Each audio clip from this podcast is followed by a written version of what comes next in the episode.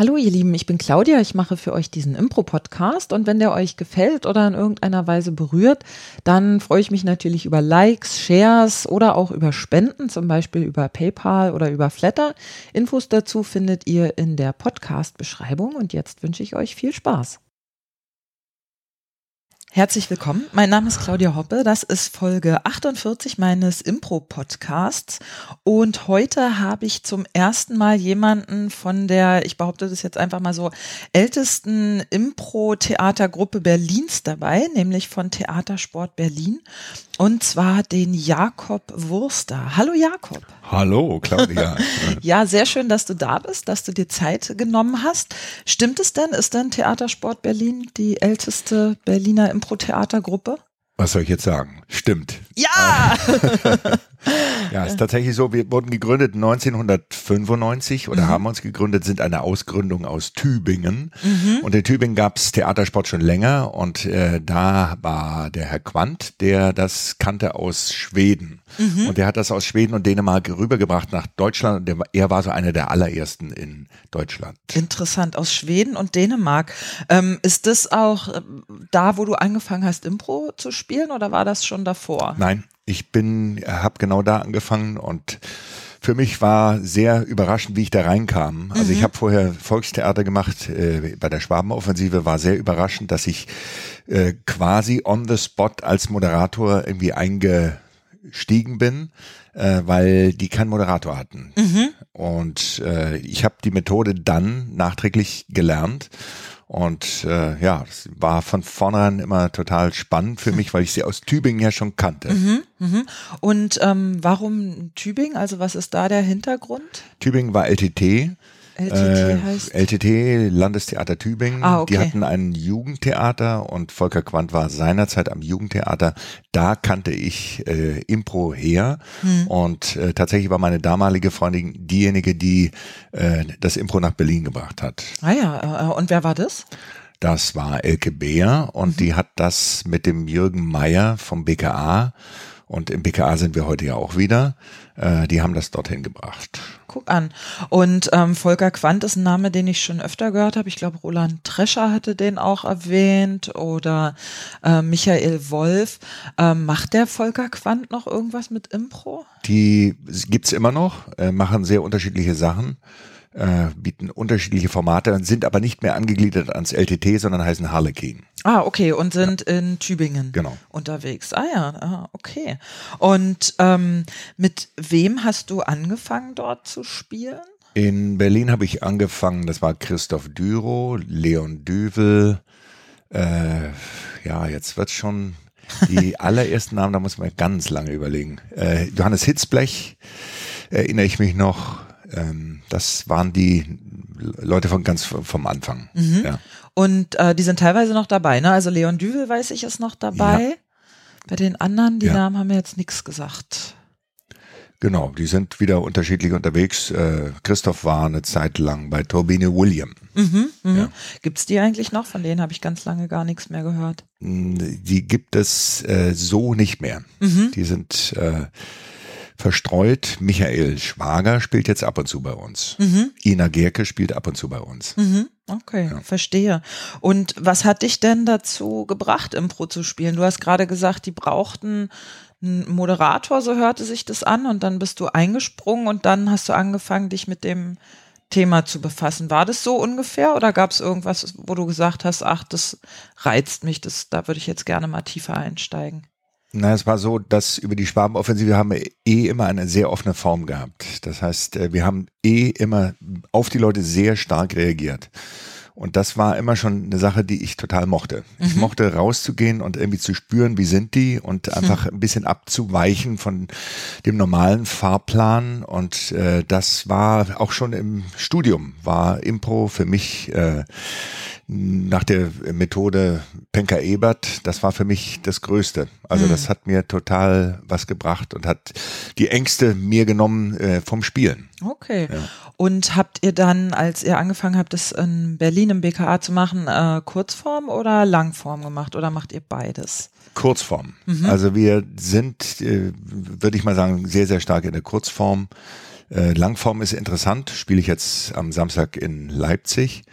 Äh, ist aber, wie gesagt, das ist immer so eine Sache. Langform hat eigene Gesetzmäßigkeiten, die äh, je erfahrener Spieler du hast, desto besser für Langform. Das ist einfach eine also eine ganz äh, tricky Kiste. Ich hab, bin ein großer Fan von Langform, mhm. aber ähm, ich kenne jetzt nicht so viele, wo ich einfach so denke, wow, da würde ich jetzt auch gerne Langform spielen. Ja. ja. Und was würdest du sagen, was wie ist zum Beispiel so eine Gesetzmäßigkeit? So ein oder zwei im Vergleich zu Kurzform? Authentizität. Okay, genau, darüber werden wir ja auch noch sprechen. Authentizität. Ja. Gibt es noch andere? Ja, man braucht ein unerhört, äh, unerhörtes dramaturgisches Gespür dafür. Das heißt irgendwie, wo, wo stehe ich jetzt gerade? Was ist noch notwendig? Was ist äh, die sogenannte Side-Tracking? Äh, was ist überhaupt das Versprechen äh, des, des Abends oder der Geschichte, die wir jetzt gerade erzählen? Äh, das sind ganz viele Sachen, wo man sehr, sehr auch äh, zum Publikum sehr, sehr offen sein muss, mhm. auch dass man bestimmte Dinge wirklich nochmal vom Publikum aufnimmt, damit das nicht so abgekoppelt ist, damit die Leute mhm. tatsächlich immer noch das Gefühl haben, sie sind Teil davon mhm. und sie kriegen nicht was vorgeführt oder was abgespult. Das heißt, du würdest auch zwischendurch immer wieder noch Sachen einholen. Wie man einholt, da gibt's unterschiedliche äh, also unterschiedliche Herangehensweisen. Oft ist ein Einholen allein, dass man eine Frage stellt, in den Raum, die auch ganz offen ist und man einfach reagiert, wie die Leute darauf reagieren. Also das mhm. heißt irgendwie, äh, wenn dann irgendwie eine Zustimmung kommt oder da kommt ein uh, dass man äh, genau das aufnimmt mhm. und äh, das einfach benutzt äh, und einfach wie gesagt, Impro ist für mich ja immer dieses Matching, also dieses, dieses Hin und Her, dass man hin und her vom Publikum mit dem Partner, dass man sich die Bälle nicht leicht macht, sondern dass man die Bälle tatsächlich spielt. Das heißt, mhm. irgendwie wie beim Fußball, Fußball ist das kontrollierte Herstellen von, Fuß, äh, von Zufällen, mhm. äh, hat einer ganz toll mal gesagt zur mhm. WM. Und dieses äh, kontrollierte Herstellen von Zufällen, muss für die Leute immer äh, so sein, dass sie einfach merken, ja, er hätte jetzt so rüberspielen können oder so rüberspielen können. Und wir sind, äh, wir kriegen Momente mit, wo die Leute tatsächlich überlegen, wie geht's weiter. Hm. Ja. Und würdest du, du hast gerade gesagt, es braucht dieses dramaturgische äh, äh Geschick. Du hast auch den Begriff äh, Sidetrack erwähnt, den ja, ich jetzt in dem, genau ja. in dem Kontext nicht kenne. Es klingt für mich ein bisschen so, als wäre das doch eine recht verkopft kognitive Angelegenheit. Meinst du nicht, dass sowas intuitiv geschieht auch? Ja, absolut. Aber das ist eine Menge Erfahrung. Hm. Das ist wahnsinnig Erfahrung. Also wenn du hast Randy äh, genannt, äh, äh, Lee White und so weiter. Das sind die Leute, die haben das Intus, die haben das, äh, also die müssen da nicht groß drüber nachdenken. Mhm. Die wissen genau intuitiv, wo bin ich in meiner Geschichte. Mhm. Ja. Mhm. Okay. Ähm, was bedeutet Impro für dich noch jetzt aktuell gerade so in deiner Lebensphase? Ja. Abgesehen also, davon, dass es deine Arbeit, vielleicht auch deine Berufung oder so mhm. ist. Ja, es ist meine Hauptarbeit tatsächlich. Mhm. Also was ich einfach mag, ist diesen Moment äh, draußen zu stehen und Reaktionen zu haben der Leute.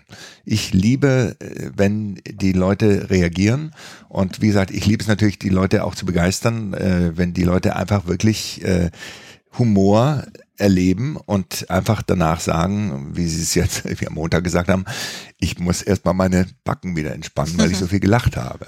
Aha.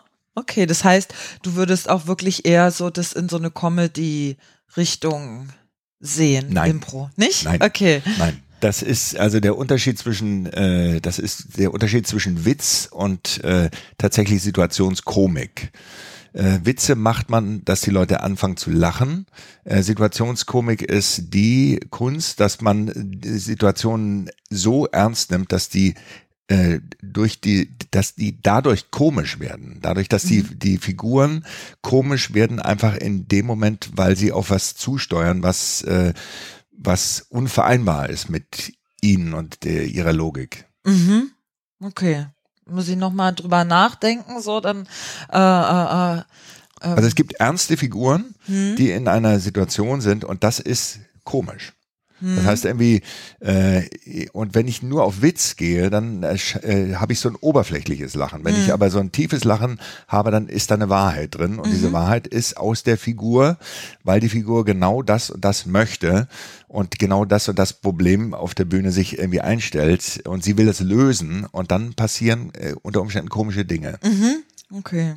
Du hast gerade erwähnt, ähm, während des Studiums oder neben des Studiums, was, was hast du studiert? Ich habe Schauspiel studiert, also ganz herkömmlich äh, Schauspiel an der HDK Wow. und äh, war auch ganz herkömmlich in an Staatstheatern und in ganz normalen Produktionen und äh, habe aber immer wieder gemerkt, dass es mich juckt, äh, in die Richtung zu gehen von äh, ich Volkstheater hieß es damals. Also das heißt, irgendwie wirklich sich auszusetzen, äh, Dingen, die man oft nicht steuern kann. Das heißt irgendwie äh, ein Publikum, was äh, sehr eigen ist, Schwabenoffensive. Wir waren äh, damals weltbekannt in Schwaben, weil wir was gemacht haben, was man vorher, was ja, was vorher noch nicht gemacht wurde, sondern eine Nestbeschmutzung aus einer, aus der, aus der, aus der Binnenhaltung. Das heißt irgendwie, wir haben äh, Sachen, die sehr schwarz waren, also sehr, sehr schwarzen Humor. Äh, inne hatten und das haben wir auf die Bühne gebracht, kommentarlos. Und die Leute haben total, sind, sowas hatten die bis dahin noch nicht gesehen. Deswegen sind wir naja, über sieben, acht Jahre ständig irgendwie unterwegs gewesen. Hm. Jetzt brennt mir die Frage unter den Nägeln, wieso reizt es dich, dich in ähm, so eine Form oder Situation zu schmeißen? Also für den, ich sag mal, ähm, normalen Menschen oder Otto Normalmensch, äh, der versucht ja eher Risiko zu meiden, äh, Kontrolle zu behalten und sich nicht noch, wenn er jetzt nicht gerade Bungee Jumping oder was macht, äh, Situationen auszusetzen, wo er explizit mit dem Kontrollverlust spielt. Was, was reizt dich daran? Ja, genau das, weil wir es im Leben oft nicht machen und weil es halt irgendwie so schön ist, äh, auf der Bühne das zu erleben. Die Leute lieben das. Also das heißt irgendwie diese Form der Orientierung. Das, der Zuschauer kommt ins Impro-Theater, um äh, Leute zu sehen, die sich nass machen. Das heißt irgendwie, die nicht nur trocken schwimmen, sondern die tatsächlich äh, mit Dingen konfrontiert werden, wo man erstmal denkt, das kriegen die nicht hin. Das will man sehen. Man äh, identifiziert sich mit denen auf der Bühne und denkt irgendwie, ich könnte das nicht. Äh, wenn die es dann doch können, sind wir begeistert als Publikum. Und das sind genau diese Momente, die äh, Leute in unserer heutigen Zeit suchen. Es gibt äh, total Filme, die sind super ausdefiniert, da stimmt alles, da stimmt die, ja, alles, also die Kostüme, die, der Schnitt und so weiter, es ist perfekt. Und äh, Impro ist immer ein Hauch von unperfekt, das ist das Starke daran an der Impro.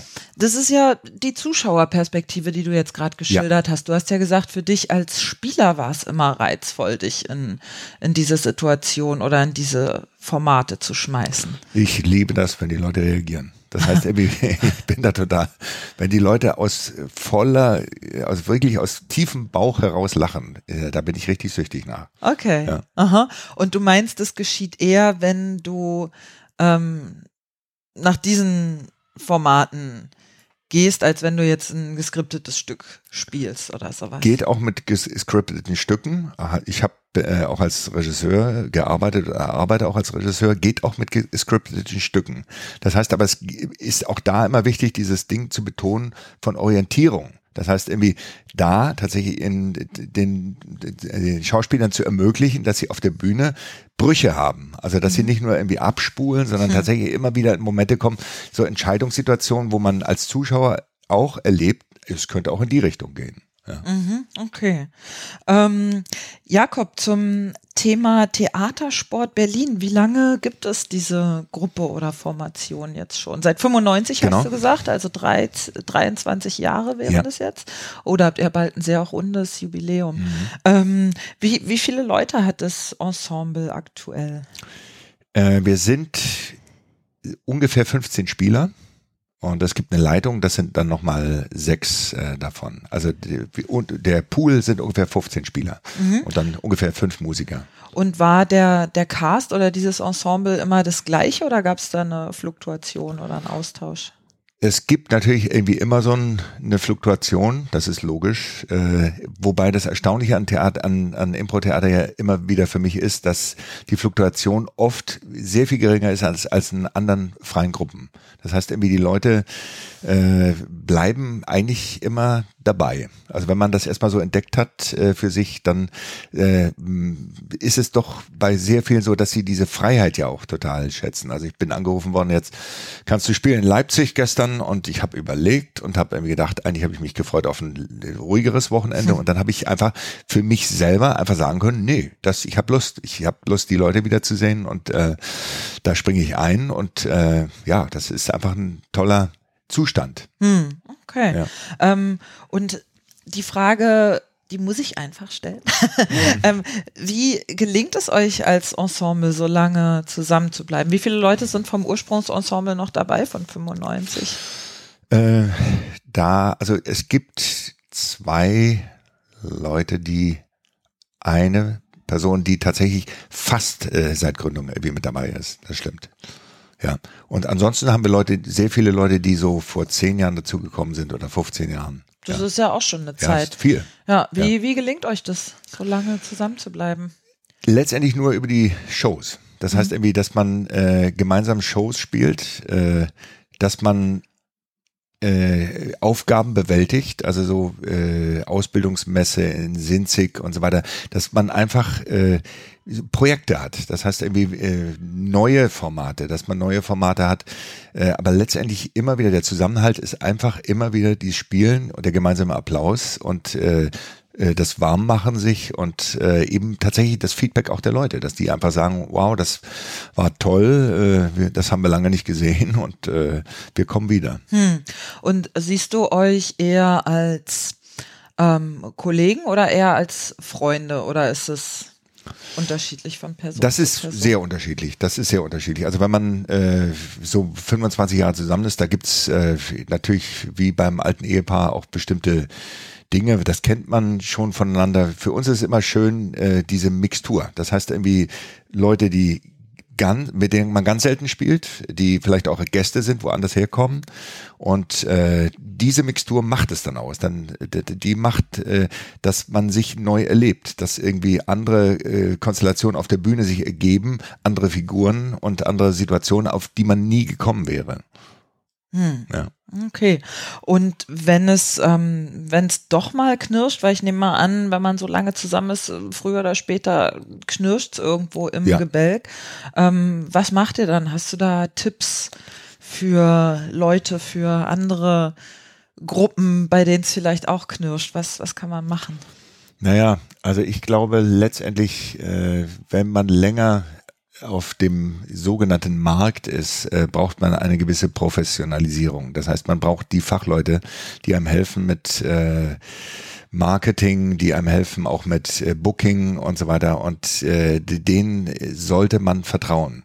Das heißt also, bestimmte Dinge kann man nicht am Tisch oder am Küchentisch miteinander immer lösen. Äh, diese Konflikte sind da, weil die Leute eben all, alle wollen dann auch natürlich materiell auch was verdienen. Und man braucht aber da letztendlich äh, auch Visionen und äh, tatsächlich die Leute, die die Visionen auch umsetzen können. Ja. Mhm, mhm.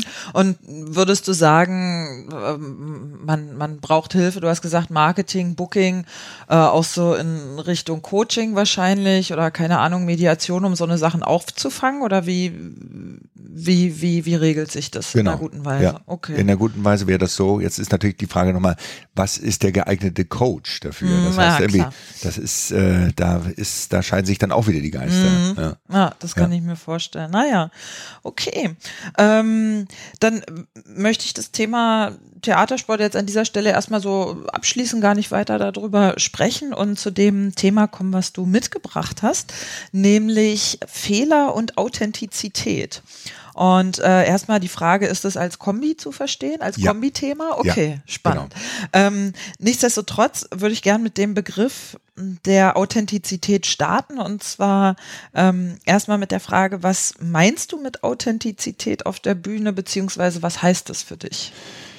Das, äh, dieses schwierige, dieser schwierige Begriff Authentizität. Authentizität. Authentizität. Ja, das heißt, dass ich den Spieler, der oben steht, erkenne. Das heißt, irgendwie, ich möchte ihn als Person sehen.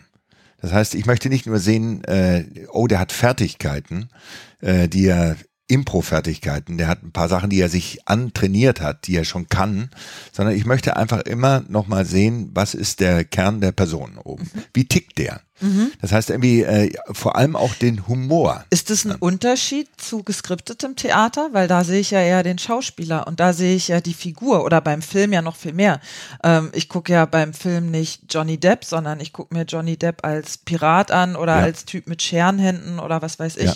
Aber er ist immer noch erkennbar. Du sagst ja, ich schaue mir Johnny Depp als an. Mhm. Und äh, das macht, da sind viele, äh, äh, also da, da merkt man eine Persönlichkeit hinter. Wie ist der? Äh, Moritz Bleibtreu fällt mir ein. Der ist, hat eine bestimmte Art. Äh, diese bestimmte Art wäre von vielen äh, Schauspiellehrern ihm ausgetrieben worden.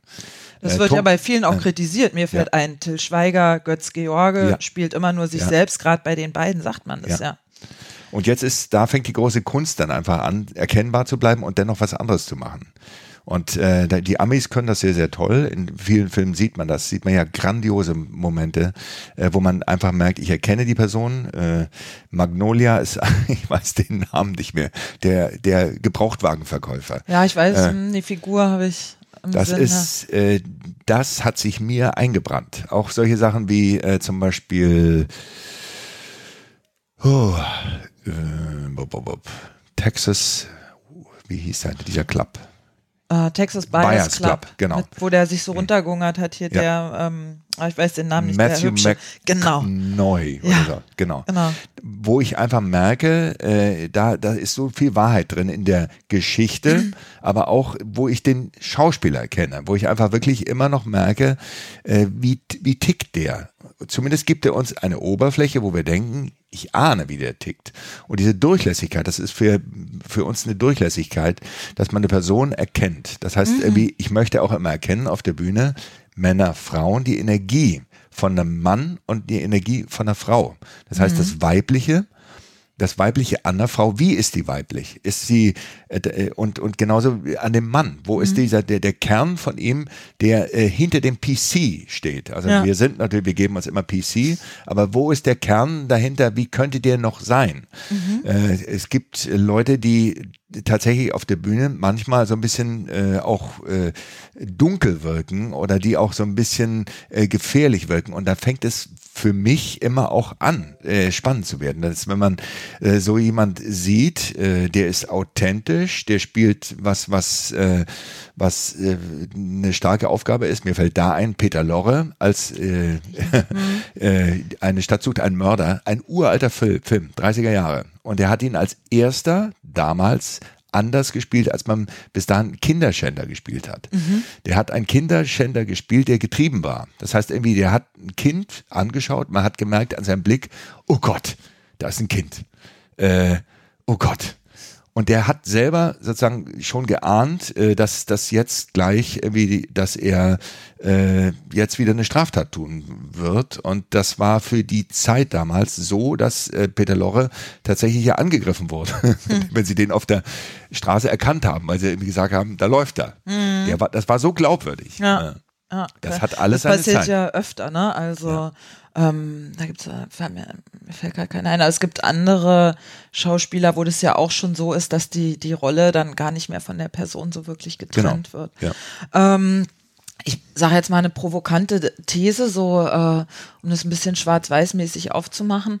Ähm, das hieße ja eigentlich, brauche ich dann ja gar keinen Schauspieler mehr. Dann kann ja jeder Hinz und Kunz sich auf Nein. die Bühne stellen und Nein. einfach er selbst sein und Nein. authentisch sein und mhm. ein bisschen Klamauk machen, ein paar Games machen und wäre authentisch in dem Moment. Äh, die, das an der Authentizität ist vor allem wichtig, dieses äh, sich orientieren. Das heißt irgendwie das auszuhalten, ich weiß nicht weiter. Mhm. Das heißt irgendwie, wie geht's jetzt weiter? Was kommt von meinem Kollegen? Und äh, ich orientiere mich äh, und das muss ich aushalten. Das heißt irgendwie, ich, ich biete nicht sofort eine perfekte Oberfläche, sondern äh, manchmal bin ich total am Rudern. Äh, ich habe zum Beispiel ein äh, Beispiel für mich selber, wo ich einfach gemerkt habe, das war nachträglich gesehen ein total toller Moment. Wir haben Bergmannstraßenfest äh, gespielt. Ich habe gespielt mit Karin Und ähm, wir hatten eine Szene, die war ein bisschen die hat ein bisschen geklemmt, weil wir nicht sofort zueinander gekommen sind. Dann war ein Kollege nach der Show da und meinte dann irgendwie, ja, geile Show, aber vor allem hat mir die äh, Szene mit Karin gefallen. Und dann habe ich erst mal lachen müssen und habe gesagt, wieso denn das? Dann hat er gesehen, äh, gesagt, naja, weil wir da das äh, Prinzip Impro gesehen haben. Ihr seid nicht sofort zusammengekommen, ihr habt euch orientieren müssen und äh, das war total komisch, wie ihr dann doch am Ende zusammengekommen seid. Und das war, hat sich auf der Bühne vielleicht ein bisschen komisch angefühlt, aber war für uns als Zuschauer äh, das, äh, der, die, das war der schönste Moment. Hm. Geht es ein bisschen darum, die Fassung zu wahren? Also so dieses, hm, ich sag jetzt mal, gute Miene zum bösen Spiel oder Keith Johnson sagt ja auch, wenn äh, ein Fehler passiert und wir lächeln, dann lieben die Zuschauer uns genau. und wenn ein Fehler passiert und wir ärgern uns, dann mögen die uns eher nicht, weil dann sind wir ja genauso wie sie, so genau. ungefähr. Absolut, das bringt es auf den Punkt. Hm. Und genau dieser Moment von irgendwie sich zulassen und eben nicht äh, gute Miene zum bösen Spiel, sondern tatsächlich manchmal wirklich, äh, ich weiß nicht weiter. das heißt, äh, das, äh, und das ist eine hohe Kunst. Und wenn wir Leute neu äh, suchen, ist es oft genau das, was wir auch sehen wollen, dass die Leute tatsächlich äh, nicht immer nur die Fertigkeiten ziehen, ah, jetzt mache ich das, jetzt mache ich das, jetzt mache ich das, sondern dass sie tatsächlich manchmal einen Moment Momente kommen, wo es dann plötzlich auf der Bühne, ich weiß jetzt nicht weiter, ich weiß, ich weiß in diesem Moment nicht weiter, ich schaue ins Publikum, die kriegen das mit. Hm. Jetzt kommt mein Kollege von links und bietet was an, was total anders ist. Hm. Und dann geht die Geschichte dahin weiter. Mhm. Ja. Mhm. Okay, also so Authentizität heißt im weitesten Sinne, ich bin als Person in meiner Rolle, in meiner Figur nach wie vor sichtbar und schöpfe daraus. Also das ist ja eh immer was, zumindest sehe ich das so oder wenn, äh, wenn ich selber unterrichte, sage ich das auch. Wir schöpfen ja eh aus dem, was da ist, ja. sozusagen, aus unserer Person. So, ja. den Rest erfinden wir uns irgendwie, aber es ist natürlich ein, ein, auch ein reichhaltiger Schatz, den wir da äh, mitbringen, ähm, diese, diese Dinge erstmal zu nehmen, die ja. eh da sind. So.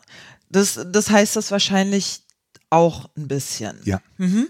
Ähm, und wenn du jetzt sagst, du wünschst dir mehr Authentizität oder das ist was, was du erstrebenswert findest, was siehst du denn stattdessen häufig? Na, ich sehe oft Fertigkeiten. Das heißt irgendwie, ich sehe auch oft so, dass ich äh, sehe, äh, Leute, die Bilder haben äh, von Leuten. Das heißt irgendwie sehr, sehr stark äh, sozusagen äußerlich arbeiten. So, jetzt bin ich die schöne Frau, äh, du ah, bist der böse Mann mhm. äh, und ich mache sofort dann, ich schaue dich an, ich mache dann sofort, äh, schau weg und äh, mache dann äh, sofort eine so ein bisschen zickige, äh, zickige das bietet Bemerkung. natürlich mehr ja. Sicherheit. Genau. Wenn ich diese äh, Figur habe, die ich mir wie so eine Maske aufsetzen kann, habe ich ja erstmal mehr Sicherheit. Also ich muss gerade dran denken, ähm, es ist ja ein Unterschied, ist auch wieder eine Übung von Keith Johnson, ist ja ein Unterschied, ob ich mir diese Maske aufsetze, ich bin die schöne Frau, oder ob ich mein, ob ich erstmal Claudia bleibe und meine Figur definiere über ähm, ganz klassisch, den finde ich blöd, den finde ich attraktiv und den finde ich lustig. So. Mhm. Das ist ja was anderes. Da bin ich ja viel mehr Claudia, als wenn ich jetzt sage, ah, ich bin jetzt die schöne Frau. Genau. Ja. Ne? Und trotzdem bietet mir die schöne Frau natürlich mehr Sicherheit, weil in dem Moment, wo ich mich offenbare, sage, den finde ich attraktiv, den finde ich blöd und den finde ich lustig, gebe ich ja viel mehr von mir preis. So, ja. und mach, oder ich mache mich verletzlicher, sagen Absolut. wir mal so. Genau. Und das kriegen die Leute intuitiv mit. Das heißt, wie in dem Moment, äh, Boy Meets Girl auf der Bühne, großartig. Man kann das ganz, ganz lange spielen. Äh, und da, ich finde, da merkt man auch immer die Energien einfach von, von, von Leuten. Das heißt, irgendwie wirklich, wenn sich Blicke einfach nur treffen, wenn Leute tatsächlich aus Blicken heraus irgendwas entwickeln. Und das, da vergehen Sekunden. Und das ist für die Leute unter Umständen total magisch. Hm. Und äh, das kann auch zwischen Männern passieren. Das hm. ist irgendwie, es gibt so ein paar äh, Kollegen, mit denen ich wirklich so Szenen hatte, wo die Leute dann auch äh, wirklich die, den Atem angehalten haben und irgendwie gedacht haben, wo geht denn das jetzt hin? Das heißt, die schauen sich an, äh, wie sind denn die jetzt drauf? Und dann ist da plötzlich eine Neugier. Wie sind die? Ist, ist er jetzt ein Mann oder ist er eine Frau oder wieso schauen die sich so an?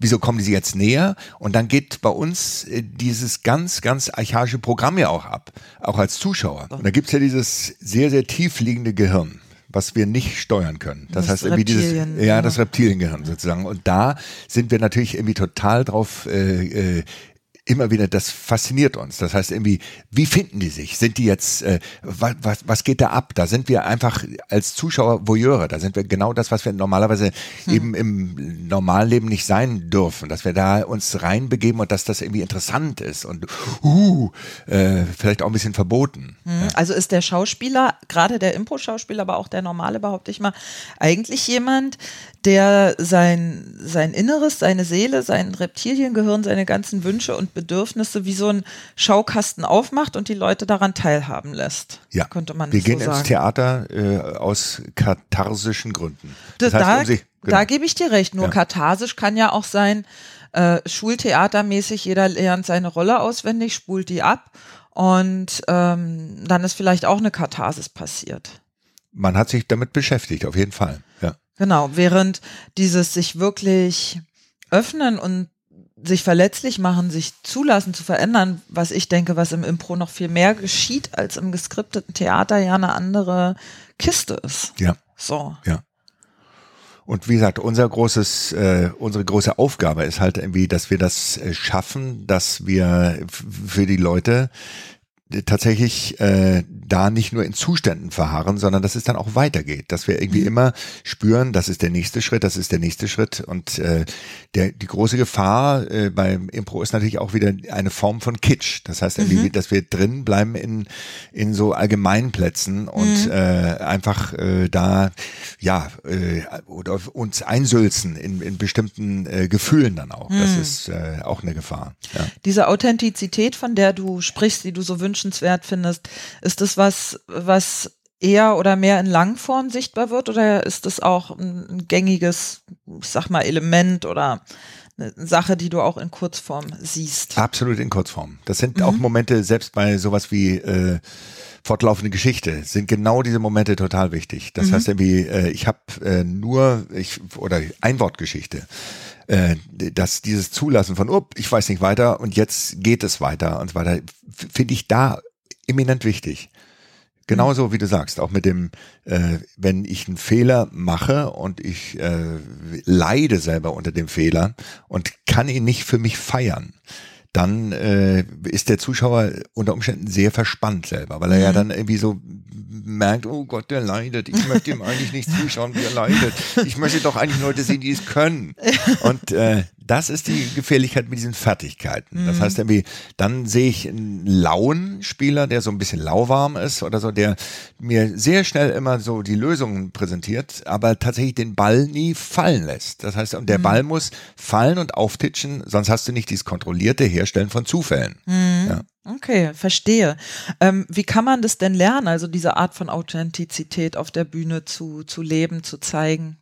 Ja, also ich versuche, wenn ich auch Studenten habe, ihnen relativ früh zu zeigen, in dem Moment, äh, wenn ein Fehler passiert, dass wir Juhu machen. Das heißt irgendwie, äh, bevor wir da hinkommen, äh, sorry, sorry, ich habe es falsch gemacht, sondern dass man dann tatsächlich immer so sagt, oh, falsch gemacht, juhu, und weiter. Das mhm. heißt, dann bin ich wieder frei und kann die nächste, vergrößere den Fehler nicht.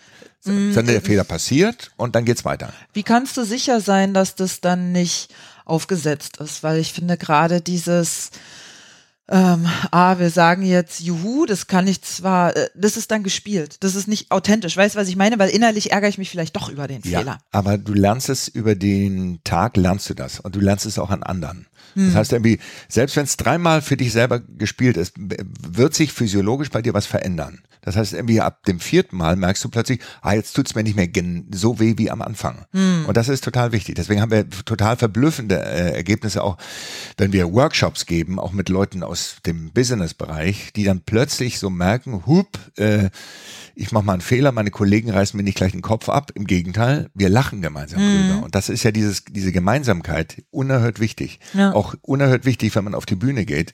Es kann heute schiefgehen. Diese Vereinbarung brauchen wir. Mhm. Das heißt irgendwie, es kann schiefgehen und wenn wir wissen, es kann schiefgehen, dann können wir was machen, dass es äh, tatsächlich eine tolle Show wird. Mhm. Ja. Ähm, genau, wir sind schon beim Thema äh, beim Thema Fehler angelangt. Jetzt verstehe ich auch, warum du das als Kombination verstehst, Authentizität und Fehler. Das macht für mich Sinn.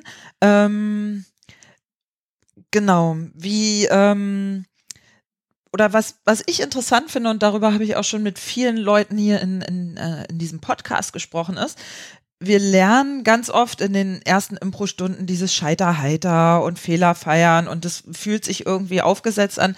Wenn die Leute dann aber mit Impro weitermachen, die gründen Gruppen, die spielen, die gehen selber auf die Bühne und die verreißen eine Show, dann ärgern sie sich hinterher doch. Ja. Weißt du, was ich meine? Ja. Oder äh, ähnlich ist es mit dem Thema Bewertung. Wir le lernen, und das, das habe ich für mich noch nicht aufgelöst. Manchmal ärgert es mich, manchmal kann ich damit leben, aber so dieses, wir lernen nicht zu bewerten, in, in, gerade in diesen ersten Impro-Stunden, um eben frei zu sein, um ja. das Unterbewusste rauszulassen, pipapo, all diese Dinge. So, dann spielt jemand eine Weile Impro und ich finde, gerade in der Impro-Szene wird bewertet, dass die Schwarte kracht. Absolut. Ja. Also, ja. und dann frage ich mich, Leute, sind wir nicht mal angetreten mit so einem ähm, theaterpädagogischen, vielleicht ein bisschen 68er, hippie-mäßigen Hintergrund nicht zu bewerten und jetzt tun wir es irgendwie doch alle wieder. Also, und es ist ja ein implizites menschliches Bedürfnis. Aber diesen Widerspruch aufzulösen, auch für, für mich damit klarzukommen, finde ich ganz schwierig. Ist super schwierig. Ja, und mit total, den Fehlern ist es das Gleiche. Absolut. So. Ne, weil ich will ja auch, und du hast ähm, äh, äh, vorhin gesagt, Business-Shows oder Business-Theater, ich bin ja auch Dienstleister. Ich will ja auch liefern. Und ich kann ja nicht rangehen und äh, Fehler feiern heißt ja nicht, mir ist es scheißegal.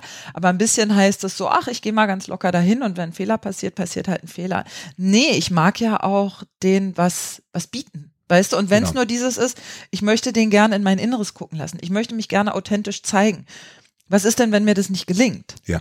So diese Freiheit, wie gesagt, das ist diese große Freiheit, dieses, wir, nennen das immer Standing. Das heißt, mhm. irgendwie, da hat einer ein Standing, das heißt irgendwie, ich lasse was zu und ähm, lasse mich aber dann auch immer wieder, äh, bin aber auch erkennbar. Ich habe eine ein für mich absolut äh, fantastisches Erlebnis mit Robert mal gehabt, der Robert der, äh, Munzinger, mhm. äh, der gespielt hat. Äh, das war eine eine Firma und äh, er meinte dann irgendwie so, dieser Begriff fiel ja immer wieder Compliance.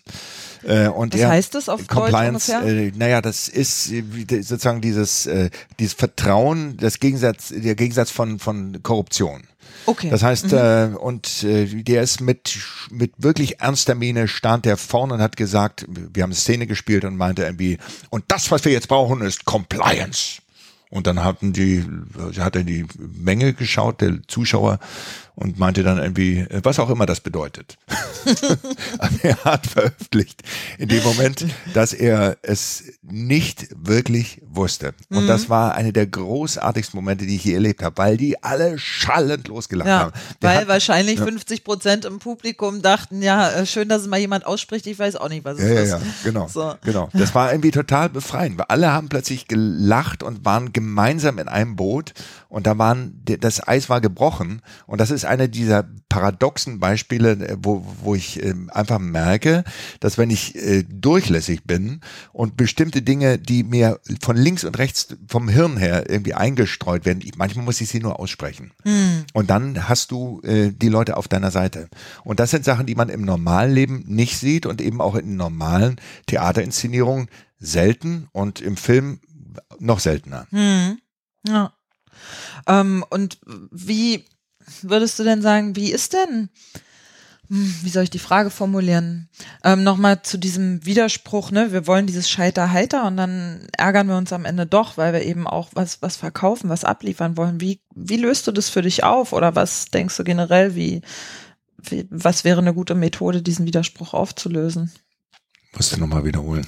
naja, mh, hm, wir lernen, dass einer der, der Grundsätze beim Improvisieren eben ist, sich über Fehler nicht zu ärgern, sondern Fehler zu feiern, Fehler als Angebote ja. zu betrachten ähm, und damit weiterzumachen. Nichtsdestotrotz äh, ärgern sich viele auch professionelle Impro-Spieler, nicht nur unter den Laien, wenn eine Show verhauen wurde, ähm, wenn irgendwie ein Missverständnis ist, wenn irgendwas nicht gesehen wurde.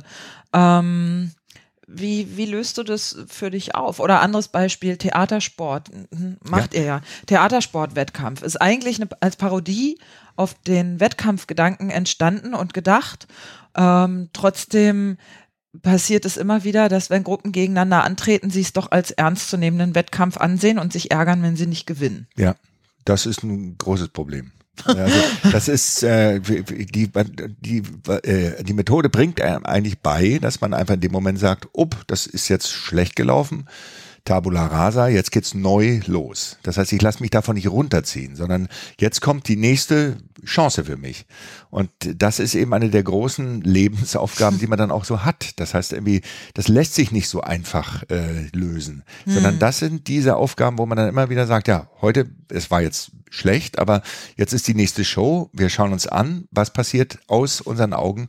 Neu, neue Mischung. Und dieses schnell wieder aufstehen, das ist so eine, das ist, glaube ich, eine der hohen Gaben von Impro-Schauspielern. Das heißt irgendwie, ich scheitere und dann bin ich wie ein Stehaufmännchen, zieht mich dennoch diese positive Methode wie ein äh, Gummiband oder wie so eine, Feder wieder nach oben. Das mhm. heißt, äh, ich habe Johnson jetzt noch mal erlebt, auch vor zwei Jahren, er hat so eine Lecture gehalten im Theaterhaus Mitte und der hat äh, tolle Sachen irgendwie erzählt und er hat eine Sache, die er erzählt hat, ist immer so diese, diese Haltung, die man haben muss. Diese, nicht diese Haltung, ich bin jetzt 100% gut, hm. sondern er sagt, be average. Mhm. Das heißt irgendwie, sei durchschnittlich. Mhm. Mach es erstmal durchschnittlich. Mhm. Das heißt irgendwie, mache nicht großartig, ich äh, äh, schmiere jetzt ein Brötchen, sondern nur durchschnittlich, so wie ich das machen würde. Mhm. Und äh, das war, das, dieses Average ist durchgelaufen durch diese ganze Lecture. Ich fand es total befreiend, weil ich mhm. irgendwie so gemerkt habe, das hilft uns auch in der Haltung. Einfach, wenn wir einfach sagen, gut, das lief jetzt schief, äh, äh, aber es ist jetzt nicht so, dass wir so angespannt sind, dass wir es äh, gar nicht anders mehr machen können. Hm. Aber Johnston hat ja zum Beispiel auch gesagt, weil wir vorhin über Langform gesprochen haben, ähm, dass Langform eigentlich als Impro gar nicht existieren kann oder gar nicht improvisiert sein kann, weil das Risiko zu scheitern viel zu hoch ist. Bei Kurzform kannst du ein Game verhauen, dann kommt genau. das nächste. Ja. Bei Langform, wenn du am Anfang in den ersten zehn Minuten merkst, es ist verhauen und du weißt, du hast einen ganzen Abend damit zu spielen, dann kannst du da nicht mehr, oder so sagt er das, ich glaube in einem Interview meine ich, äh, kannst du da ja gar nicht mehr locker rangehen. Sehe ich genauso. Absolut. Mhm. Sehe ich genauso. Das gibt kein falsches Leben im, äh, kein richtiges Leben im Falschen. Das heißt, irgendwie da ist es oft besser, dann wirklich zu sagen, und das haben wir auch schon ein paar Mal erlebt bei drei Aktern, das machen wir manchmal, dass man einfach sagt, der eigentlich ist das gelöst. Das Ding ist, oder es ist verhauen oder was auch immer. Und dann ist es einfach manchmal echt äh, besser, dann einfach zu sagen, bevor man da jetzt äh, groß irgendwie, ja, noch dran rumschraubt, sondern einfach wirklich zu sagen, wir sind gescheitert, jetzt geht's neu los. Das oder würdet wir, ihr auch vor Publikum dann so sagen? Ich bin absolut der Meinung. Also es ist so, da haben Leute unterschiedliche Meinungen auch oder unterschiedliche mhm. Impulse Allerdings. natürlich auch. Ja. Und äh, das kann auch zu Reibereien führen, auch untereinander. Aber manchmal sind es ja auch so Kniffe, dass man einen Kniff anwendet, dass man einfach sagt, ja, so hätte es ausgehen können, aber so ging es nicht aus. Und wir steigen jetzt genau an diesem Punkt nochmal an. Ja, oder du verkaufst ja. es so, als wäre es so gewesen. Wenn du jetzt sagst, ein Dreiakter und zwei Akte sind gespielt und ja. die Geschichte ist zu Ende erzählt, kannst du ja auch sagen, so, meine sehr sehr verehrten Damen und Herren, ähm, wir haben noch ein extra Bonbon für Sie, wir spielen jetzt noch ein paar Games. Ja. Und dann merkt kein Mensch, dass es eigentlich nicht so gedacht war, weißt du? Ja. Diese, aber dieses Eingestehen von, wir sind jetzt gescheitert. Ist es nicht genau das, was das Publikum dann wieder so ein bisschen, oh, jetzt sitze ich, rutsche ich auf meinem Sitz rum. Die Frage ist, wie du es machst. die, die, Frage ist, wie, wie man das macht. Also hm. wenn man in dem Moment den tatsächlich den Humor hat äh, und dann wirklich einfach sagt, ja, das war eine Geschichte, die, das ist eine der drei schlechtesten Impro-Geschichten, die hier auf der Bühne waren. Und wir haben den Rekordversuch heute tatsächlich geschafft äh, und gehen weiter. Das heißt irgendwie, du zauberst den Leuten Lachen aufs, auf den Mund. Äh, ins Gesicht und dann hast du schon wieder die Freiheit, einfach zu sagen, so jetzt geht's weiter. Deswegen ist es so, es gibt äh, Langform äh, kompatible Spieler, absolut, aber die haben eine ein unglaubliches, wie du auch äh, vorhin gesagt hast, die haben ein Gespür auch äh, davon, was ist noch machbar äh, und wo befinde ich mich mhm. gerade. Ja. Genau, also das ist was, wo ich denke, das ist nur über Intuition zu lösen. Es geht nicht über den Kopf oder über nee. irgendeine Struktur oder irgendwas. Erfahrung. Ja. Ähm, das, das bringt dich raus, das haut dich ja. raus aus der Sache, das denke ich auch. Ähm, Gibt es denn was jetzt von dem, was wir besprochen haben, gerade so diese, diese Haltung zum Thema Fehler, wo du sagst, das ist was, was du auch in dein normales Leben mit rüber nimmst? Und inwiefern hat sich vielleicht auch dein normales Leben durch Impro, eben durch zum Beispiel diese Philosophie im Umgang mit Fehlern verändert?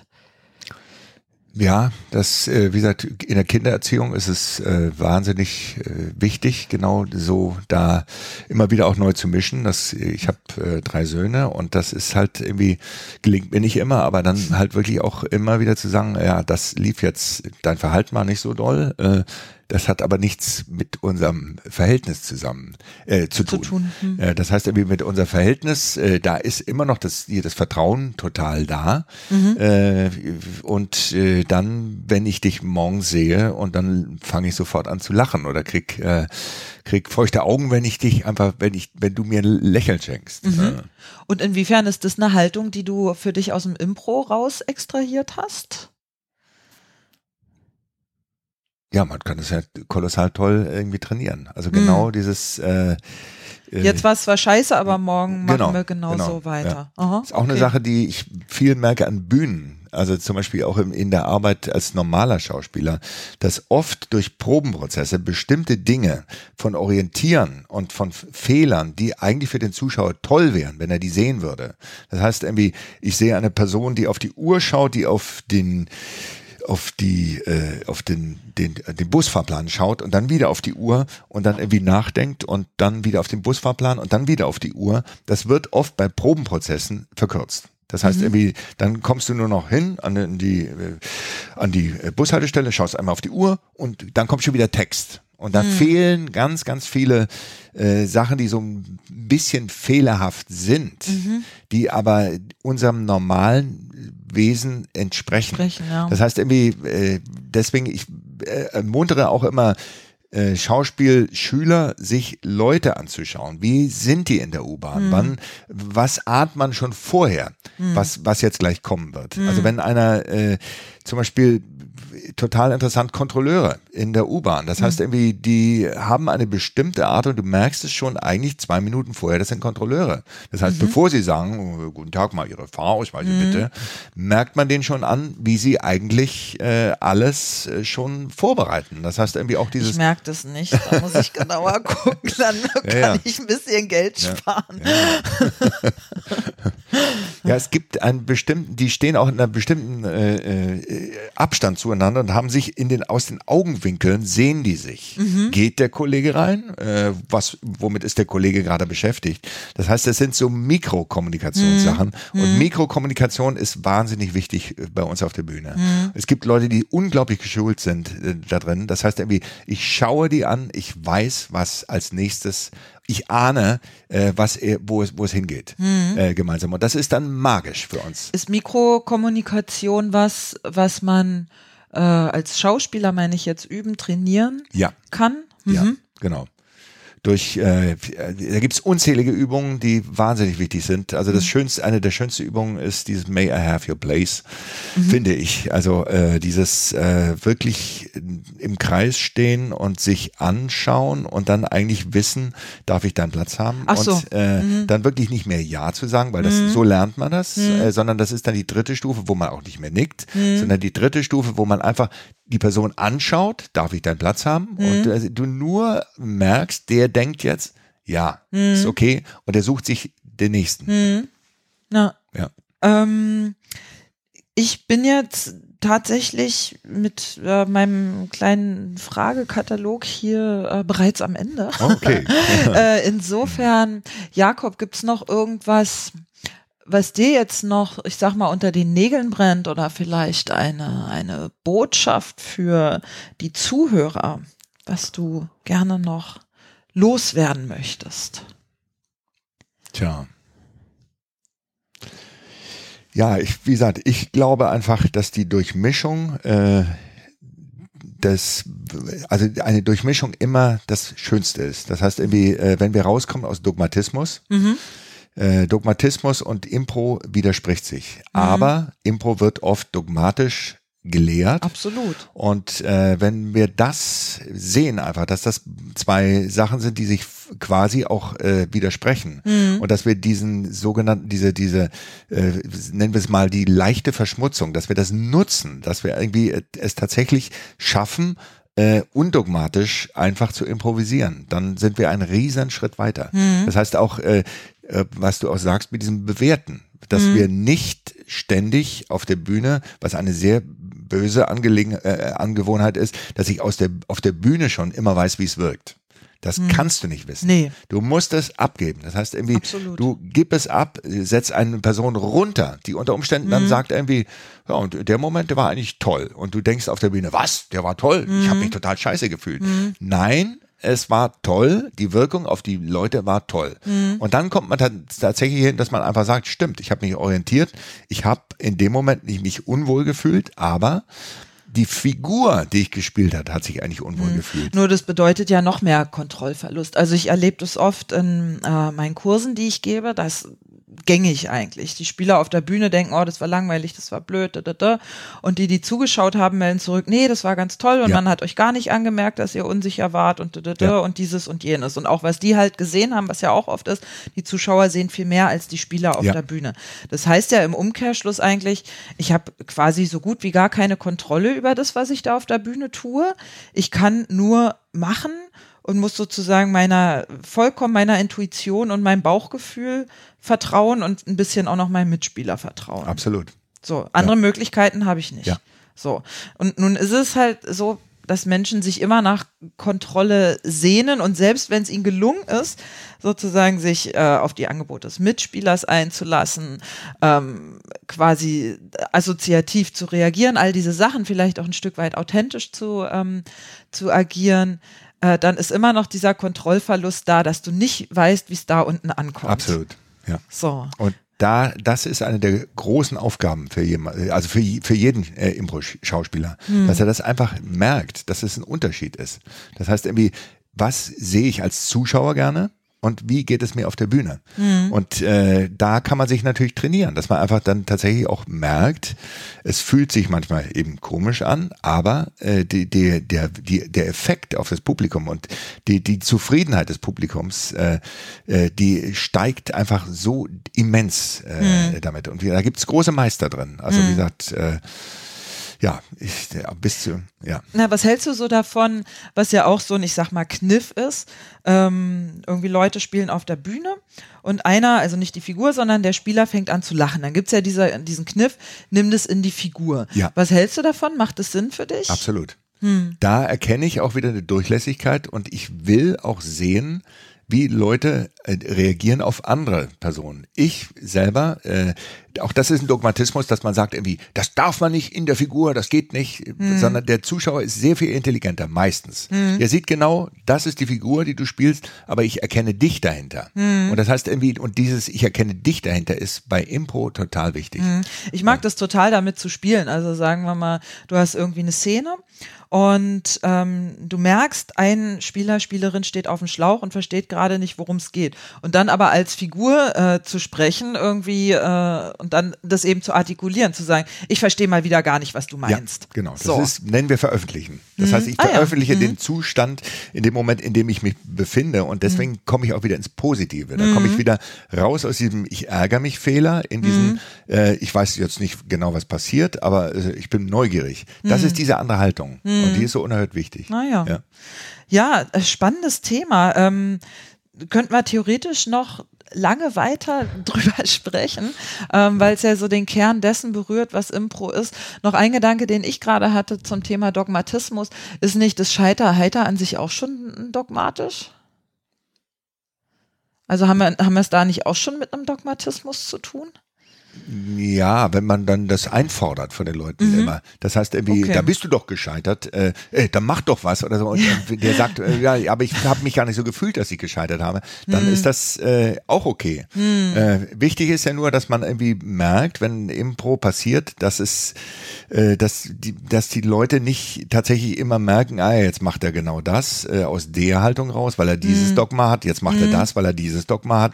Äh, ja, ein Thema immer wieder ist, wie spielen Männer Frauen und wie spielen Frauen Männer. Das heißt, da gibt's auch bestimmte Stereotypen und äh, oft ist es äh, viel interessanter, wenn man das einfach erstmal aushält. Mhm. Äh, dieses, äh, wer, wer sind wir jetzt eigentlich zueinander? Mhm. Ja. Würdest du sagen, das ist erlaubt, in Anführungsstrichen, als Mann eine Frau zu spielen und als Frau ein Mann? Weil gerade diese Variante, ein Mann spielt eine Frau, wird ja oft so ein bisschen gedisst, weil das dann sehr äh, äh stereotyp eben ist oder sowas. Wenn es sich ergibt, finde ich es super. Mhm. Äh, aber auch das ist ja, wie gesagt, auch da versuche ich undogmatisch zu sein. Das äh, muss sich ergeben. Wenn ich, mhm. wenn ich das sofort verbiete, dann nehme ich mir sehr viele Möglichkeiten. Wenn ich es aber entdecke auf der Bühne und manchmal kommt es sogar zu Missverständnissen dann, dann heißt irgendwie, war es jetzt eigentlich ein Mann oder eine Frau? Das ist, kriegt der Zuschauer auch mit. Das heißt mhm. irgendwie, und dieses, dieses Kräftefeld kann man positiv nutzen. Mhm. Ja. Mir ist gerade noch ähm, ein Gedanke gekommen, vielleicht ist das ein, ein schöner Vergleich, und zwar ähm, mit den zehn Geboten. Die zehn Gebote werden ja vielfach sehr dogmatisch ausgelegt. Und ich denke mir, ohne dass ich jetzt groß religiös bin, ähm, denke ich mir mal so, das war wahrscheinlich nicht im Sinne des Erfinders, sondern es war eher aus der Erfahrung, aus der Beobachtung heraus, Dinge aufgeschrieben, die sich als sinnvoll und nützlich im zwischenmenschlichen Zusammenleben erwiesen haben. Ja. Und von denen es deshalb sinnig ist, wenn man sie befolgt. Und die Kirche hat aber da vielfach so einen Dogmatismus draus gemacht, woraus dann wiederum so eine Bigotterie und eine Doppelmoral und weiß ich nicht, was ja. alles entstand. Ja. Und ähnlich ist es vielleicht mit unseren wunderbaren goldenen Impro-Regeln. Das heißt, in dem Moment, wo ich die dogmatisch anwende und sage, äh, du hast jetzt aber nicht heiter gescheitert, mhm. entwickelt sich möglicherweise auch so eine Bigotterie ja, oder ja. sowas. Ich weiß es nicht. Genau, da ist so eine Enge dann drin und mhm. diese Enge äh, widerspricht der Durchlässigkeit, die mhm. wir eigentlich äh, ansteuern ja. sollten. Und trotzdem bleibt es ein Widerspruch, ne? genau wie mit der Bewertung. Wenn ich hingehe und sage, du sollst nicht bewerten, ist es ja dogmatisch, dann bewerten die Leute in ihrem Kopf doch, versuchen es irgendwie geheim zu machen, zu verbergen. Es macht ja auch wie wieder eng und nichtsdestotrotz ist es ein Widerspruch auf der einen Seite. Äh, zu sagen, Bewertung ist nicht hilfreich, lass uns versuchen, das zu vermeiden. Und auf der anderen Seite ist es ja da, weil wir Menschen ja so gestrickt sind, alles was wir wahrnehmen, erstmal irgendwie einzuordnen zu wollen, um die Welt für uns einfacher genau. zu machen. Und das kann man aber wieder in eine Figur auch nehmen. Das heißt, mhm. in dem Moment, ich bewerte und kann in dem Moment vielleicht dann zeigen, als diese Figur, die ständig bewertet. Ich, aber ich habe dir schon gesagt, dass, dass man das auch nutzt auf der Bühne. Mhm. Das heißt irgendwie, äh, und dann kriegt man eine Bandbreite hin. Das heißt irgendwie, äh, wenn ich mich freue, wenn ich sehe, da ist mein Kollege, ich schaue ihn an oder meine Kollegin, ich schaue ihn an, wir gehen jetzt raus und es ist alles möglich. Die, wenn wir beide diese, äh, diese Freiheit einfach haben und uns freuen und uns in dem Moment, wenn wir uns toll, toll, toll wünschen, uns anschauen können und einfach sagen, wow, jetzt geben wir es ab. Wir schießen die Kugel, wir geben sie ab dem Publikum. Mal sehen, was passiert. Das ist die Haltung, die wir brauchen. Hm. Sehr schön. Lieber Jakob, ähm, ich danke dir für äh, dieses Gespräch und für deine ja, Einsichten, Einschätzungen ähm, zu dem Thema. Das fand ich tatsächlich sehr interessant. Ähm, für die Leute, die uns jetzt hören, wo können die dich denn demnächst auf der Bühne sehen oder auch regelmäßig auf der Bühne sehen? In Berlin oder Genau, also wir spielen tatsächlich am Montag jeden Montag im BKA-Theater am Mehringdamm um 20 Uhr. Am Dienstag im Pfefferberg, wer mit wem, das ist äh, eine andere Form. Das heißt immer, äh, da werden wir, probieren wir Konstellationen aus. Wer passt am, mit wem eigentlich am besten zusammen? Und am Ende haben wir dann eine große Szene mhm. mit allen. Okay. Und dann spielen wir ab und zu alle zwei, jeden, jeden zweiten Freitag im Kleinmachnow. Mhm. Den Kammerspielen auch toll, tolles Publikum. Am Sonntag gibt es ab und zu äh, die Stimme. Äh, das ist ein eher musikorientiertes Format, auch im BKA. Okay. Ja. Ähm, und bist du manchmal auch im äh, Fernsehen oder auf, ich sag mal, normalen Theaterbühnen zu sehen?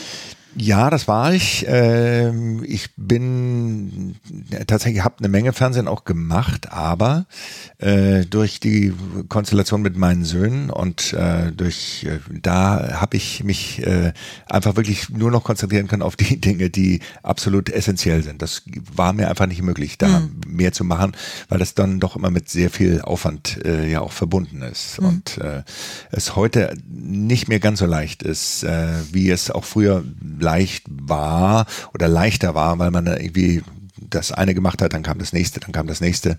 Das ist heute durch die äh, zunehmende Freizeitgesellschaft, wo sehr viele Leute äh, genau das auch machen wollen, ist das äh, ja ist schwieriger geworden. Okay. Ja. Hm.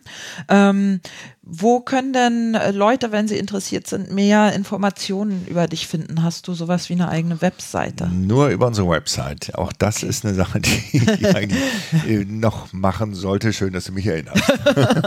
genau. Und äh, die Webseite, wie lautet Das die? ist www theatersport-berlin.de. Okay, sehr schön. Und da können Leute dann gegebenenfalls noch Dinge über dich nachlesen. Genau. Sehr okay. schön. Prima. Ähm, ja, dann nochmals vielen Dank, Jakob, dass du hier warst. Das war Folge 48 meines Impro-Podcasts und ich sage Tschüss. Tschüss. Das war eine weitere Folge meines Impro-Podcasts. Wenn es euch gefallen oder irgendwie berührt hat, dann freue ich mich natürlich über Likes, Shares oder über Spenden, zum Beispiel via PayPal oder via Flatter. Infos dazu findet ihr in der Podcast-Beschreibung.